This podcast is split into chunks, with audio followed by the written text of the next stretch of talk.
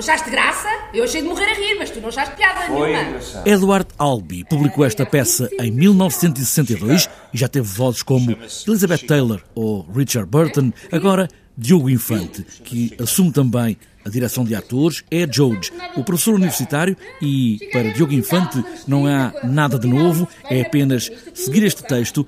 O texto de Albee já é trabalho suficiente. Nós não tivemos a preocupação de reinventar nada, nem de ser muito originais.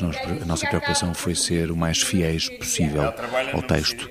Ahm, lê-lo bem, lê-lo de forma que faça jus àquilo que o Albi escreveu e depois darmos o nosso cunho pessoal necessariamente na forma como interpretamos as personagens. Devem estar a chegar. Foram a primeira casa a dormir. Eles já vêm aí. é. Devias-me ter dito alguma coisa antes, Marta. O que eu gostava é que tu não estivesse sempre a fazer surpresas destas. Eu não estou sempre a fa- a fazer surpresas. Ah, sim. Oh, Sempre fazer oh, surpresas, então, é, então, que se sim, sim. Estamos a ficar amoados, é? Oh, Georginho, oh, Esquece, oh, não é- não é nada, Marta.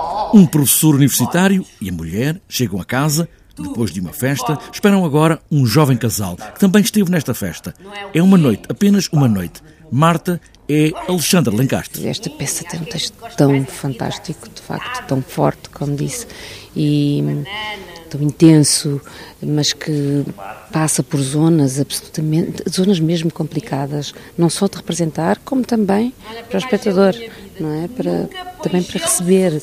Eh, esta peça é como se fosse uma coisa sem filtros, quando se imagina isto nos anos 60 deve ter sido um estrondo, um escândalo, e ainda hoje, de facto, é, é bastante é real, é, vale a pena, é, não, não não foi preciso fazer praticamente adaptação nenhuma. Para lá com isso, tu também já não és nenhum jovem. Sou seis anos mais novo que tu, Marta. Sempre fui e sempre hei de ser. Um momento na noite da vida deste casal, ele, professor, ela, filha do reitor, o casal mais novo a olhar em jogo de espelhos, neste jogo entre o homem e a mulher. Eles olham para o seu próprio futuro.